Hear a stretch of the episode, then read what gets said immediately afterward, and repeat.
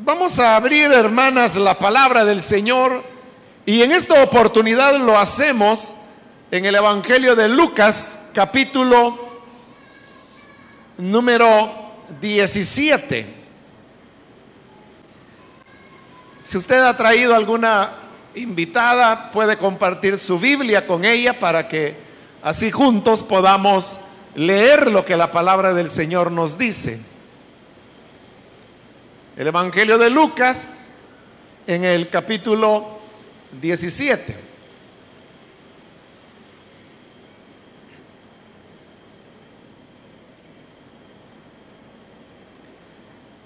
Dice la palabra de Dios en el Evangelio de Lucas, capítulo 17, los versículos 3 y 4. Así que cuídense si tu hermano peca, repréndelo. Y si se arrepiente, perdónalo. Aun si peca contra ti siete veces en un día y siete veces regresa a decirte, me arrepiento, perdónalo. Solamente eso leemos, pueden tomar sus asientos, por favor.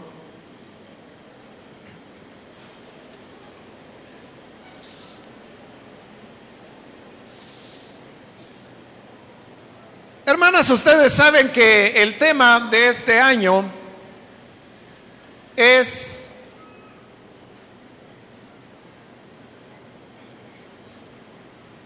la actitud frente a los problemas de la vida.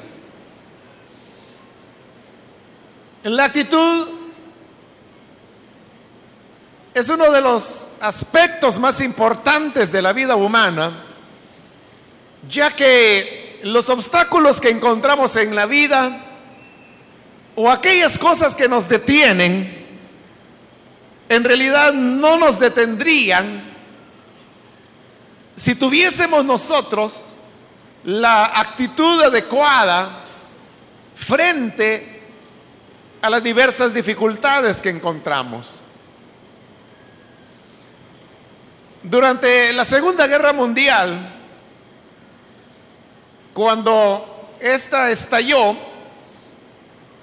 Alemania había venido creando una fuerza militar muy poderosa en los últimos años, que cuando el conflicto vino a estallar tomó por sorpresa a otras naciones entre ellas Inglaterra. Las fuerzas alemanas habían conquistado ya Polonia, Checoslovaquia, habían penetrado por los Países Bajos, Bélgica, habían arrasado incluso con Francia, y el paso lógico siguiente era el de poder también invadir Inglaterra. Sin embargo, Inglaterra tenía una ventaja y es que se trata de una isla y eso ponía una barrera natural entre los ejércitos alemanes e Inglaterra, que era el mar, el mar del norte. No obstante, eso no significa que las fuerzas alemanas no hicieran el esfuerzo de poder llegar hasta la isla y conquistarla. Así es como los ingleses se vieron en la necesidad de hacer el mayor esfuerzo posible para impedir que las tropas alemanas llegaran hasta sus costas. Ellos no se habían venido preparando para la guerra pues el, primer ministro inglés anterior al que había en ese momento era alguien que había pensado que Hitler era un hombre que tenía buena fe y que no iba a haber guerra. Pero esta estalló a la vuelta de un par de años. Por eso es que Inglaterra estaba desprevenida. Y aunque parezca increíble, fue necesario para evacuar las tropas que habían en Europa y que estaban siendo acorraladas por las tropas alemanas, crearon gran esfuerzo a través del mar para poder rescatar a todos estos soldados y traerlos con seguridad hasta Inglaterra.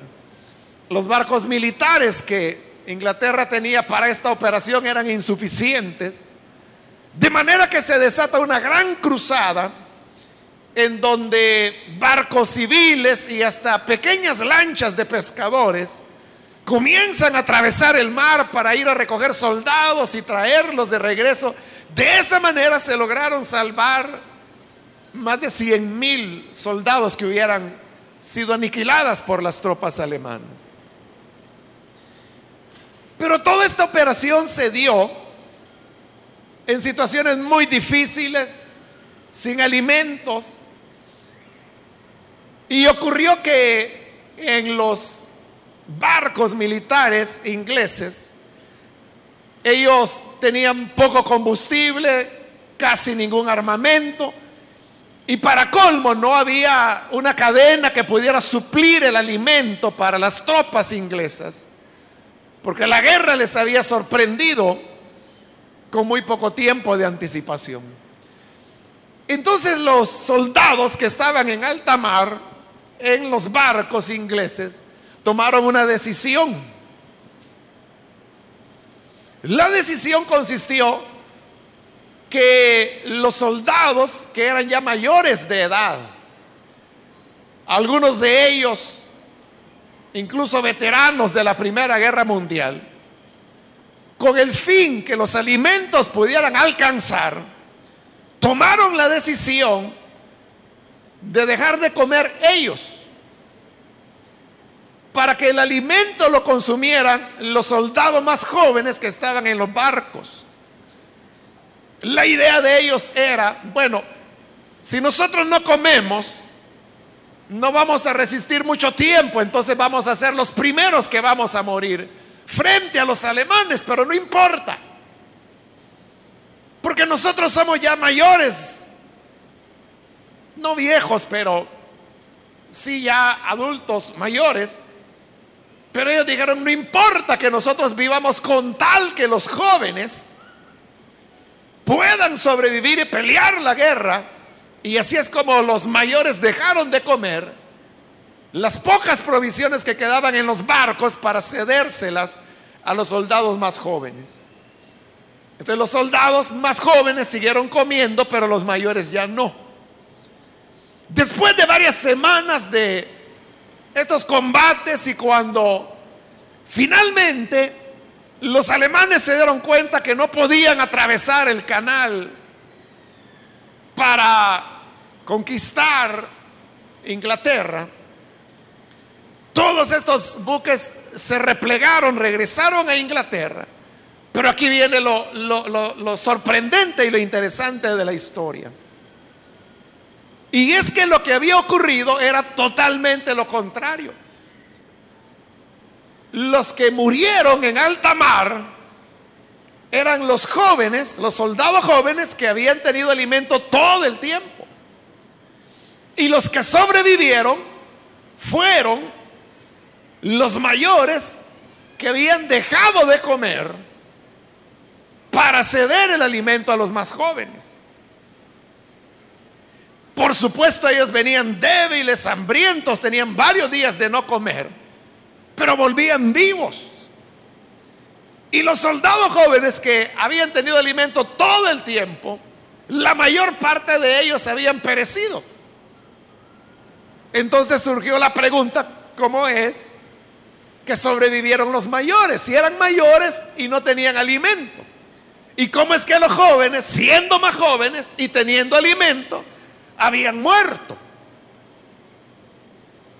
Tratando de hallar una respuesta, llegaron a la conclusión que lo que había ocurrido es que todo se había tratado de una cuestión de actitud. De actitud. Porque cuando los mayores dijeron, Dejemos nosotros de comer para ceder nuestro alimento a los jóvenes. Nosotros moriremos, pero que ellos sobrevivan.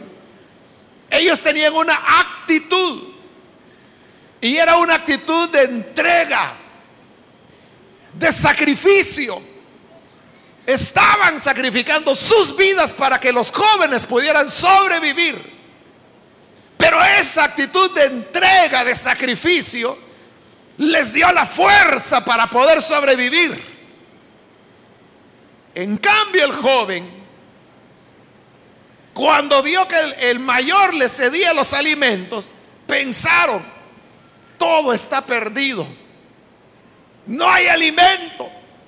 Por eso es que los mayores nos lo ceden. Porque no hay esperanza, no vendrá ayuda a tiempo y ciertamente no llegó.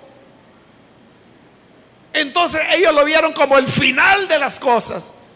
Su actitud negativa de ver la situación como el final se convirtió en el verdadero final para ellos. Entonces vea, la actitud es la clave para poder enfrentar las diversas situaciones de la vida.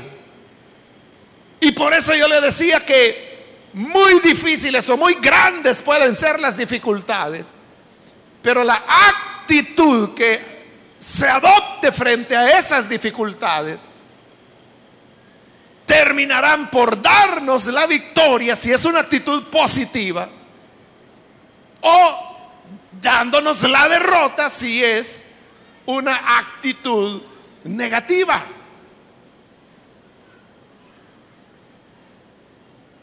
Frente a las dificultades y desafíos que la vida diaria trae, uno de los elementos que la mujer debe enfrentar con cierta frecuencia es el tema de los conflictos personales. Es decir, cuando se dan roces, choques, malos entendidos, situaciones desagradables con otras personas que nos hacen sentir mal y entonces sobrevienen situaciones de dolor que se pueden transformar en enojo con facilidad. Se pueden transformar en deseos de venganza, de desquite. Y algunas veces se puede transformar también en una situación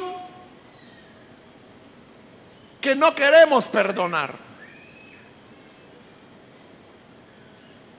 Entre las múltiples situaciones que nos pueden traer ese tipo de sinsabores, porque como el ser humano es imperfecto, todos estamos heridos de una u otra manera por el pecado. Y por esa razón, más temprano que tarde vamos a chocar con otras personas. Y uno dirá, esa persona me cae de la pedrada. Oh, hay gente que dice, es que mi sangre choca con la de esa otra persona. Bueno, y muchas expresiones que se usan para describir esas dificultades de relación que enfrentamos, repito, por la naturaleza pecaminosa que hay en el ser humano, que nos hace sentir ofendidos, dañados o heridos. Eso ocurre adentro como fuera de la iglesia. Porque no significa que porque las personas estamos dentro de la iglesia seamos perfectos y hayamos superado nuestras calamidades pecaminosas. Por ello es que, aunque uno esperaría que las situaciones de discordia o enemistades se dieran fuera de la iglesia, pero no adentro de ella, la verdad es que sí se producen adentro de la iglesia. Pero ¿cómo reaccionamos ante ello? Es una cuestión de actitud. Dios nos indica en su palabra que ante las ofensas o maltratos que recibimos de otras personas, somos llamados a perdonar. Pero el tema del perdón es algo que resulta muy difícil. Se convierte en otra dificultad más para la persona. Y hay quienes disfrazan el perdón con algún tipo de truco, como por ejemplo decir, no, si yo lo perdono, lo único que me mantengo alejado de esa persona. ¿Qué tipo de perdón es eso? Porque qué tal si el día que usted vino para creer en Jesús y le dice, Señor, me arrepiento de haber pecado, me arrepiento de haber vivido lejos de ti. ¿Qué tal si Jesús le responde, sí te perdono, solo que voy a estar alejado de ti? ¿Se sentiría perdonada? O hay personas que dicen, no, no, sí, yo he perdonado. Lo único que ya la relación no es como antes. Es otro truco. Donde la persona trata de disfrazar una falta de perdón con un aparente perdón cuando realmente no es. ¿Cómo podemos entonces lograr el perdón? Todo se trata, nuevamente, de tener la actitud adecuada. La actitud correcta frente al tema del perdón. A muchos les da temor la palabra perdón. Se menciona la palabra temor, perdón, perdón. O solo se lee un pasaje como el que hemos leído y ella dice, ay Dios mío, ayúdame. O hay gente que dice, bueno, Dios solo perdona porque Dios es perfecto, pero el humano no. Pero aquí no está hablando, ni está pidiendo que Dios perdone. Lo que está diciendo el Señor Jesús es, perdónalo. Si peca contra ti siete veces en un día y siete veces regresa a decirte, me arrepiento, perdónalo. Se lo está diciendo a usted, no es para él. ¿Por qué se nos hace tan difícil el perdonar? Por una cuestión de actitud. Uno de los elementos que más hieren a la mujer es el tema de la infidelidad dentro del matrimonio. Y yo creo que con justa razón, ¿no? Porque la mujer desea ser amada, desea ser respetada, desea ser apreciada. Pero cuando la mujer es traicionada por medio de la infidelidad, entonces es cuando la mujer se desespera y entonces se produce una convulsión de pensamientos en su cabeza. No sabe si sentirse culpable, si sentirse enojada. No sabe si como creyente debe perdonar. Sabe que sí, pero que ¿Cómo lo hago? Y otras personas simplemente adoptan la actitud que dicen, todos los hombres son infieles. Así que esto es lo que nos toca a todas las personas. Entonces, así hay mujeres que viven continuamente humilladas. Ha habido hermanas que a veces me han contado,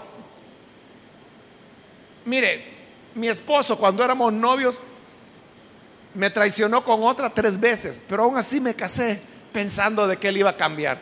Pero ya casado me ha traicionado otras ocho veces. se ha ido con otras mujeres, tiene hijos con cuatro de ellas. Y yo siempre voy y lo busco y él regresa.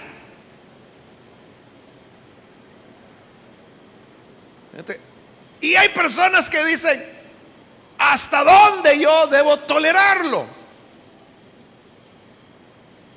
Y yo les digo, hasta donde su dignidad se lo permita. Si usted se siente bien, siendo burlada, siendo engañada, siendo pisoteada, es cosa suya, ¿no? Pero hay otras personas que tienen un poco más de dignidad. Y cuando se da una situación como esas, no la permiten. Y entonces confrontan al hombre porque esto es lo que a muchas le temen.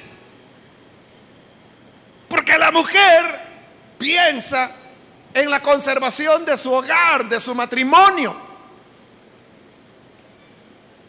Pero lo que la mujer debe pensar es si realmente es un matrimonio el que sigue teniendo o si es un hogar el que sigue teniendo. En esa desesperación por querer retener su hogar, comienza a hacer cosas indebidas. Como decirle, papito, yo te entiendo, pero regresa a la casa. Y me voy a portar bien, como que si fuera ella la que se portó mal.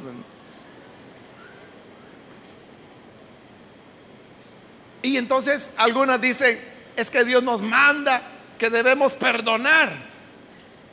Y muchas hermanas me dicen, oiga, él me fue infiel, pero yo lo perdoné y él eh, está, viene a verme, pero yo, no sé finalmente si él volverá o no volverá, porque está unos días conmigo, la mitad de la semana con ella, la otra mitad conmigo y, y así está. Cuando estas hermanas me dicen, lo he perdonado, yo siempre les pregunto, él le pidió perdón. Y normalmente, la mayor parte de veces me dicen, no. Entonces yo le digo, ¿y cómo es que usted perdona a alguien que no le está pidiendo perdón? ¿Cómo es que usted otorga un perdón que él no le está solicitando? Entonces dice, ah, es que Dios nos llama a perdonar. Es verdad. Pero también Él nos llama a perdonar bajo ciertas condiciones. El versículo 3 dice, cuídense. Si tu hermano peca, repréndelo. Cuando dice si tu hermano peca, esta puede ser cualquier tipo de ofensa contra usted. Puede ser la infidelidad de la que estamos hablando, pero también puede ser que dijo algo inapropiado, que la hizo sentir mal, que la humilló. Puede ser que utilizó de violencia contra usted. Pero ¿qué ocurre cuando peca? ¿Qué es lo primero que debe hacer? Jesús lo dijo claramente, repréndelo. Entonces hay que ir y confrontarlo. Hay hermanas que me dicen, me he dado cuenta que mi esposo me es infiel, pero él no sabe que yo ya sé. ¿Qué hago? Jesús lo dice ahí, repréndelo. Repréndelo. Ve y díselo. Ve y díselo. Sé que me está siendo infiel. Porque tengo esta, esta y esta evidencia. Y eso está mal. Porque el día que nos casamos tú y yo, prometimos delante de Dios y delante de la iglesia, que nos fue testiga, que seríamos fieles el uno al otro. Renunciaste a todas las demás. ¿Qué pasó? Estás en pecado, estás en desobediencia. Eso es reprender. Y a eso le temen muchas mujeres. Porque dice, es que si yo lo reprendo, más rápido se va a ir con la otra. O quizá le dirá, sí es verdad, pero es porque yo ya no te amo, ya no siento nada por ti. Fue un error el que cometí al casarme contigo. Jamás debí haber puesto mis ojos en ti. Es a la otra a la cual yo amo. La mujer cree que no va a soportar que le digan algo así. Pero de nuevo, Dios te ha dado una dignidad que debes comenzar respetando tú misma. Entonces, si esa es la verdad, si Él dice que no te ama ya,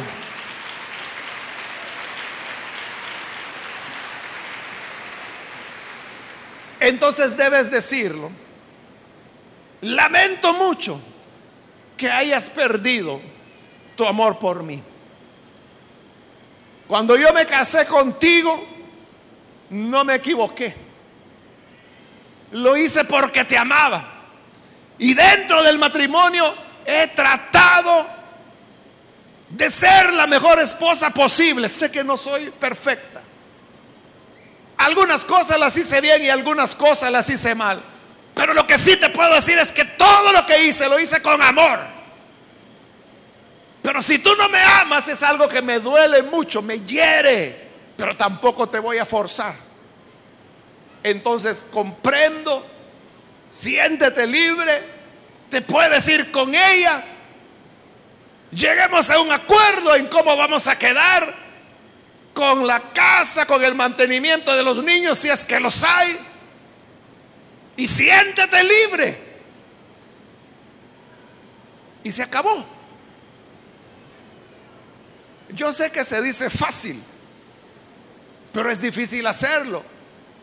Pero en verdad, hermana, es lo mejor. A que tenga que vivir pisoteada todo el tiempo. Y que, que tenga que andar poniendo en oración a toda la iglesia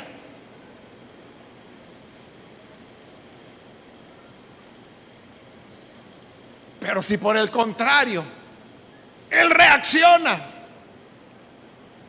y dice, sí, sí cariño, me doy cuenta que cometí un error, es verdad, me involucré con esta otra mujer, pero yo estaba loco, pero yo voy a terminar con eso, perdóname y yo voy a terminar esta relación ahora mismo.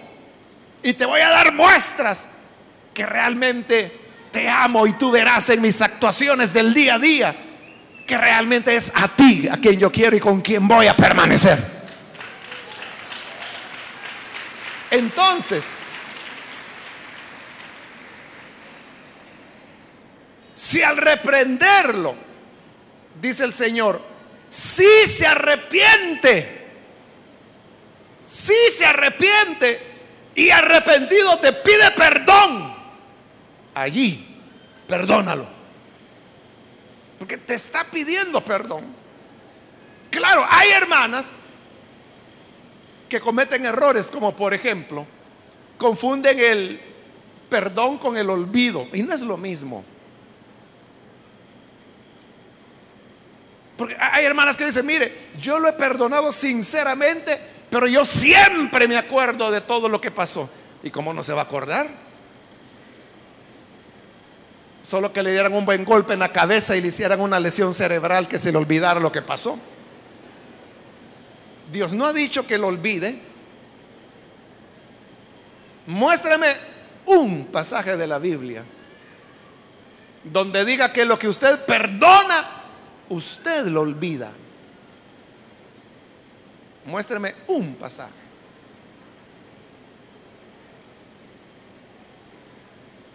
Perdonar no significa olvidar. ¿Cómo lo va a olvidar si no está loca para que se le olvide? Cómodo sería. Es que entonces el perdón sería muy barato. Sería muy barato el perdón.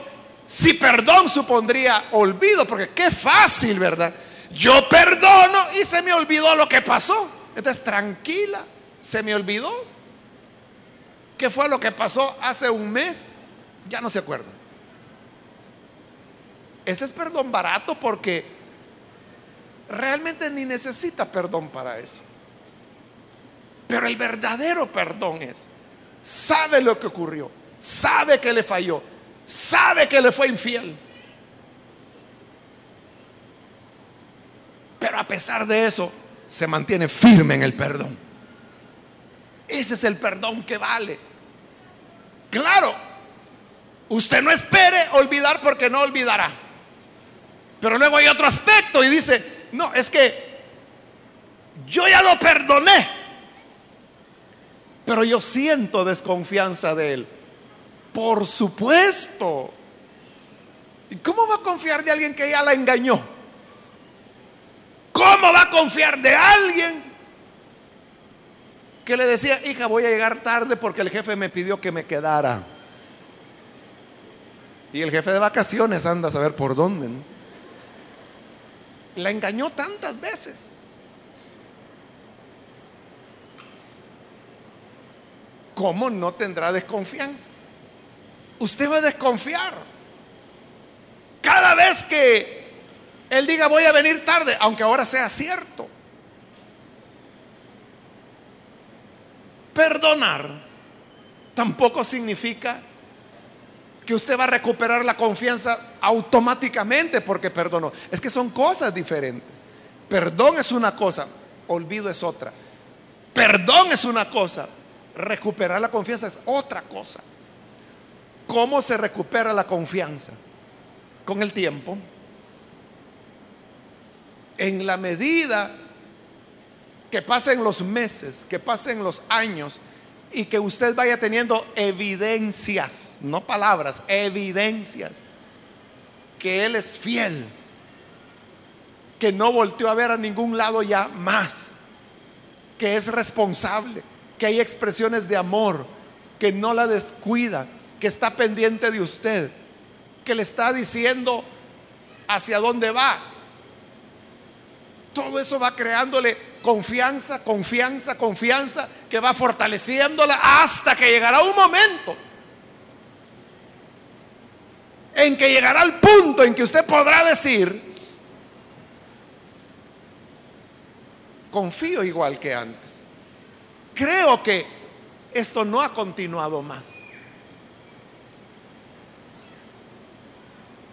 Hay que entender entonces primero qué es el perdón.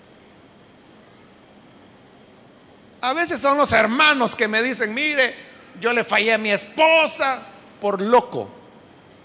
Porque siempre por locos lo hacen. Pero luego dice, me arrepentí. Le pedí perdón. Y yo estoy tratando de ser el mejor esposo. Pero sabe, ella no confía en mí. Razón tiene, le digo yo. ¿Cómo va a confiar en usted? Si ya fue un sinvergüenza con ella, ¿cómo va a confiar en usted? Y entonces, ¿qué hago? ¿Cómo me gano la confianza de ella? ¿Cómo se la ganó la primera vez? Cuando eran novios, ¿cómo se ganó la confianza de ella? Se ganó tanto la confianza de ella que ella se casó con usted. ¿Cómo se la ganó la primera vez? Eso haga. Eso haga no se queje, no es culpa de ella, usted no le puede exigir, es que vos no confías en mí, es que usted destruyó esa confianza. Entonces, usted como mujer no debe sentirse obligada a dar una confianza que él destruyó. No debe sentirse obligada a olvidar algo que la dañó e hirió tanto. Es que Dios no le pide que lo olvide, lo que pide es que perdone. Pero usted tiene todo el derecho a tener las evidencias que Él realmente se ha arrepentido. Ahora, cuando Él cumple esas cosas, que usted lo reprendió, Él reconoció, se arrepintió y le pidió perdón, ahí sí, perdónale, dice el Señor. Bajo esas condiciones, tu responsabilidad es perdonarle. Y aún añade el Señor para ponerle más énfasis. Si peca contra ti siete veces en un día y siete veces regresa arrepentido, dolido, diciendo me arrepiento, perdónale. Pero debe existir ese arrepentimiento. ¿Por qué la mujer no tiene la actitud para poder perdonar? Porque a veces se entiende mal lo que es el perdón. Por eso estoy aclarándolo. O, sea, no se trata de que vaya a, la, a su esposo abrazado con la amante y usted dice, hijo, pero yo te perdono. ¿Qué se lo está pidiendo?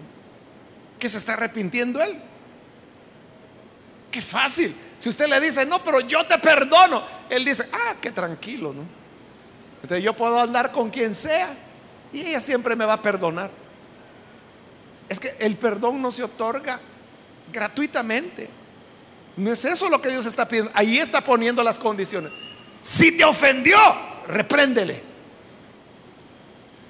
Si al reprenderle te ofende más, entonces esa persona no tiene remedio. Pero si se arrepiente y te pide perdón, allí, allí es el momento de perdonar. Pero eso no significa ni olvido ni recuperación de la confianza. Entonces, ¿cuándo? O más bien, ¿qué es el verdadero perdón? Es cuando tú ya no le echas en cara lo que ocurrió.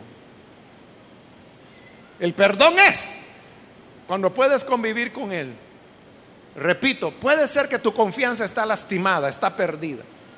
No sientes confianza. Entonces viene él y le dice, hija, me envían a San Miguel, así que me voy viernes, regreso hasta el domingo.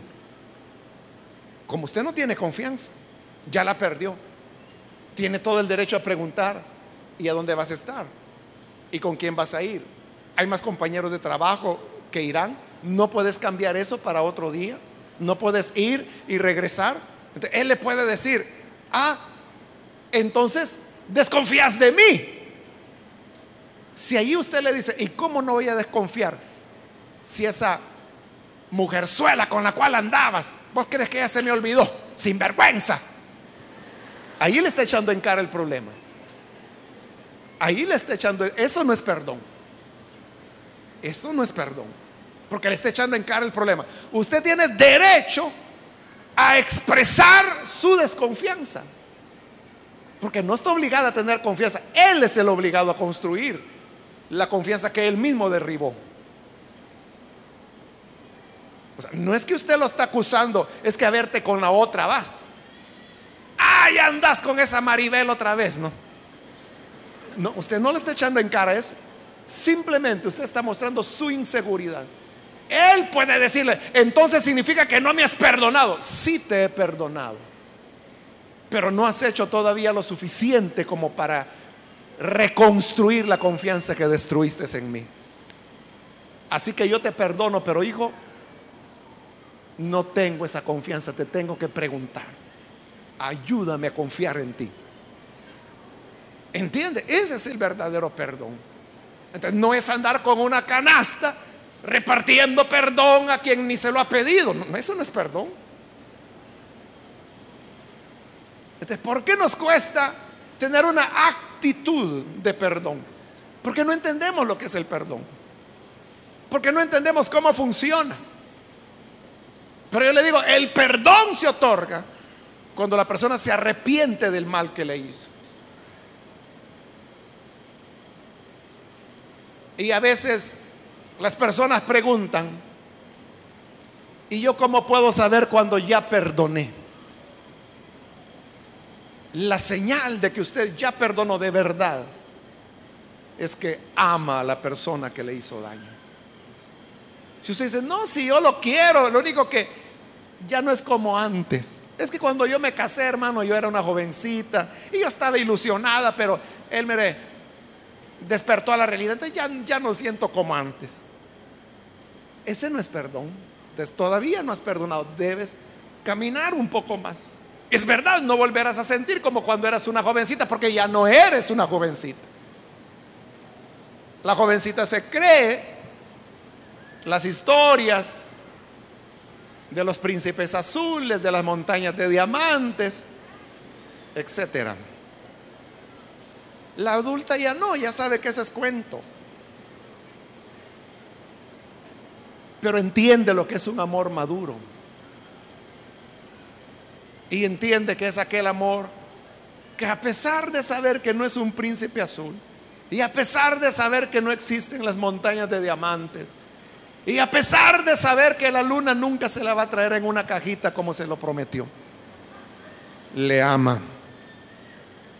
Porque descubre cualidades. Entonces, se sabe que se ha perdonado cuando uno puede amar a esa persona, cuando puede verla a los ojos, cuando puede vivir sin echar en cara lo que haya ocurrido en el pasado. Entonces, tu actitud ante el tema del perdón te hará sobrevivir o te hará sucumbir. Te hará sobrevivir como los soldados viejos que ofrendaron su comida por una causa. O te hará morir como los soldados jóvenes que vieron todo perdido ya y que por eso hasta la comida les estaban regalando porque ya eran las últimas cenas. Actitud. Se trata de actitud. A veces decimos que lo perdone Dios, pero yo no. Es porque nos consideramos incapaces de poder perdonar. Pero todo es cuestión de actitud. Adopta la actitud correcta y el Señor te ayudará para que puedas perdonar.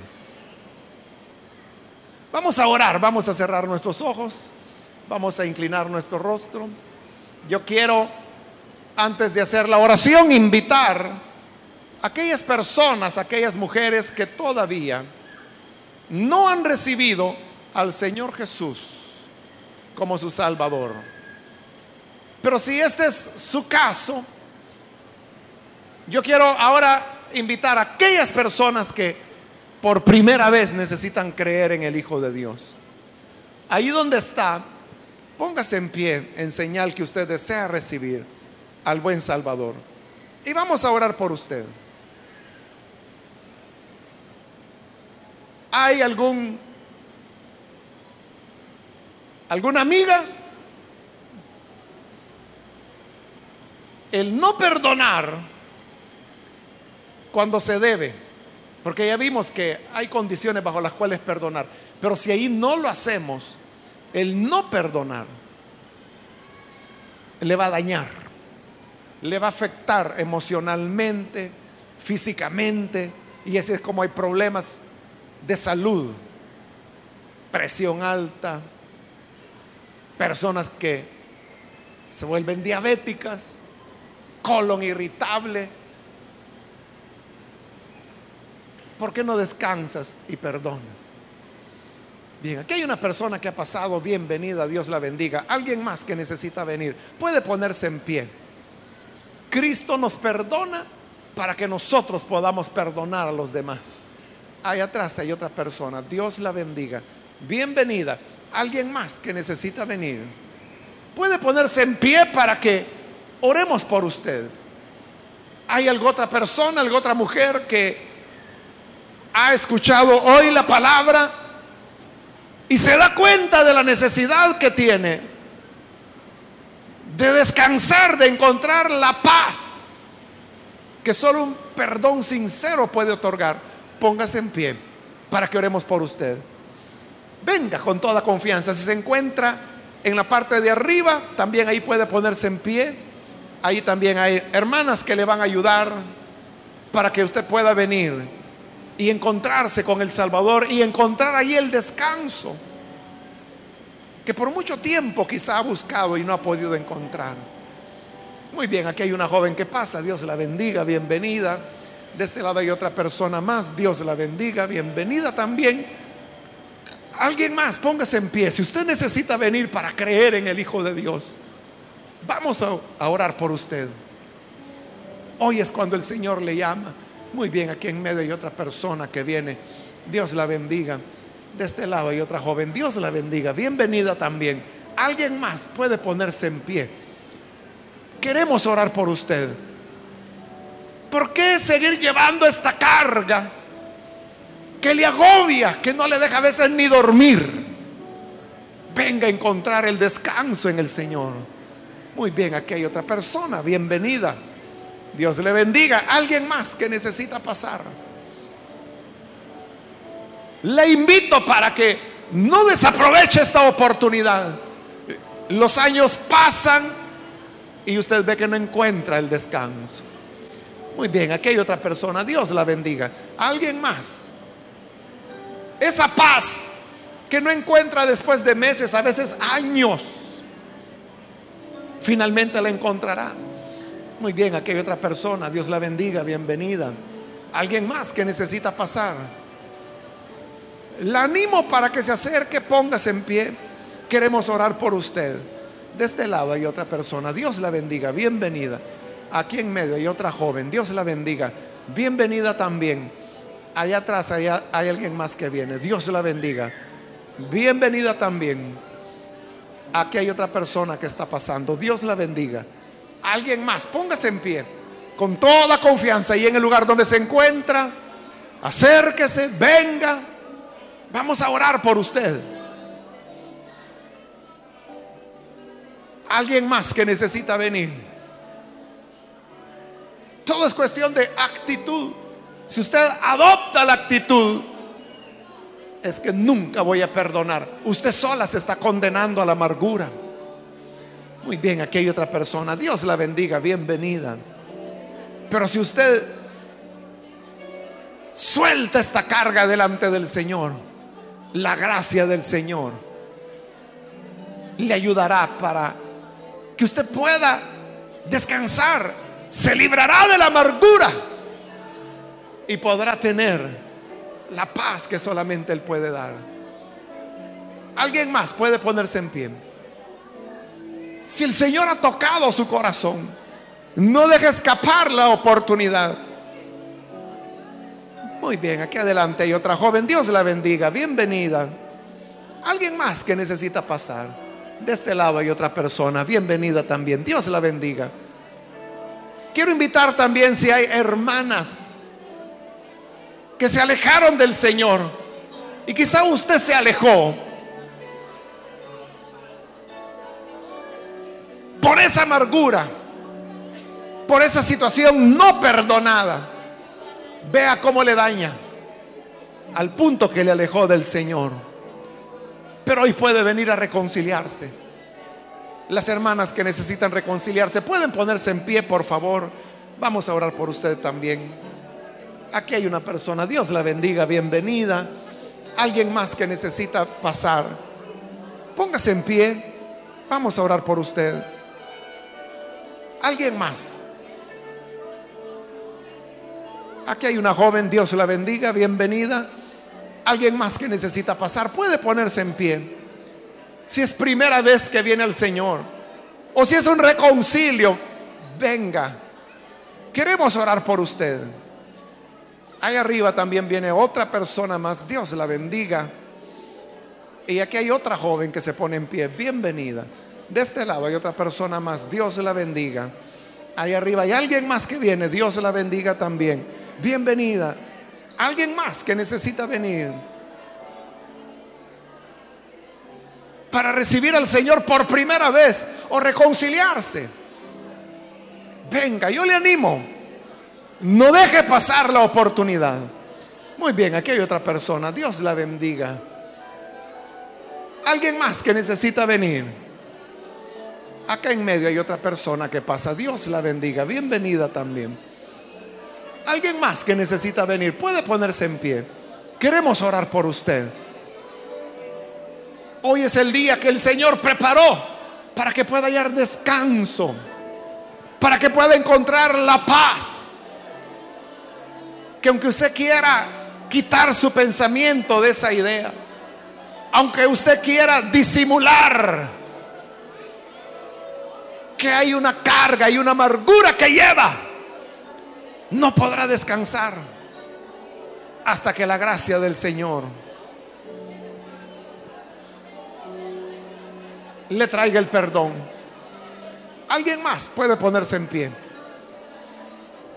Estoy por terminar, pero hago una invitación más.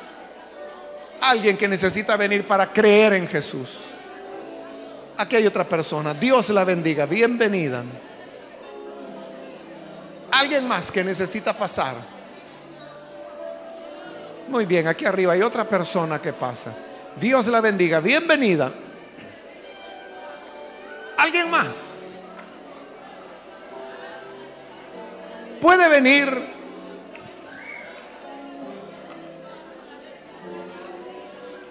hago la última invitación. Si hay alguna persona más que necesita venir por primera vez o necesita reconciliarse, pase. Venga que esta es ya la última invitación que hice. No vaya a volver a su casa con la misma carga, con el mismo dolor. Muy bien, aquí hay otra persona. Dios la bendiga. Alguien más que recibe esta última invitación. Muy bien, aquí en medio hay otra persona. Dios la bendiga.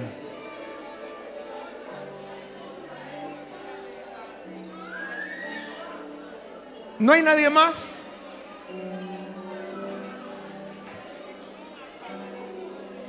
Acá adelante hay otra persona. Bienvenida. Dios la bendiga. Esta fue ya la última invitación. ¿Hay alguien más? Porque vamos a orar en este momento. Acá hay otra joven. Dios la bendiga. Bienvenida también.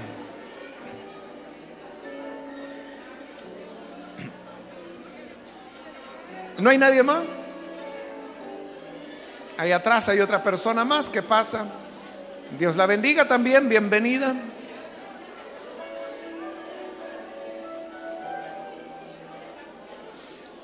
A usted que nos ve por televisión, también le invito para que, juntamente con las personas que están aquí al frente, usted se une en oración con nosotros. Ahí en su hogar, donde quiera que nos ve, reciba al Señor, el cual le dará paz y quitará las cargas de su corazón. Ore con nosotros. Padre, te damos las gracias por cada persona que está aquí al frente, como también aquellos que a través de televisión o radio, están abriendo sus corazones y están recibiendo el perdón que solamente tú puedes dar.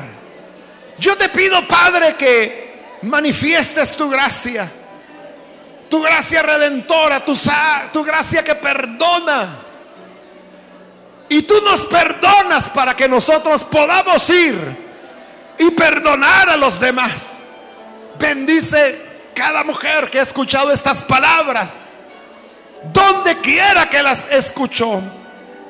Llega a ellas para darles el descanso, para darles la paz, para darles el reposo que solamente tu gracia puede dar. Bendice, Señor, cada mujer en sus hogares, en su trabajo, con los vecinos, con sus familias, donde quiera que el conflicto haya surgido, que y la gracia del perdón que tú nos das pueda florecer. Y así, Señor, tu bendición sea sobre cada una de ellas.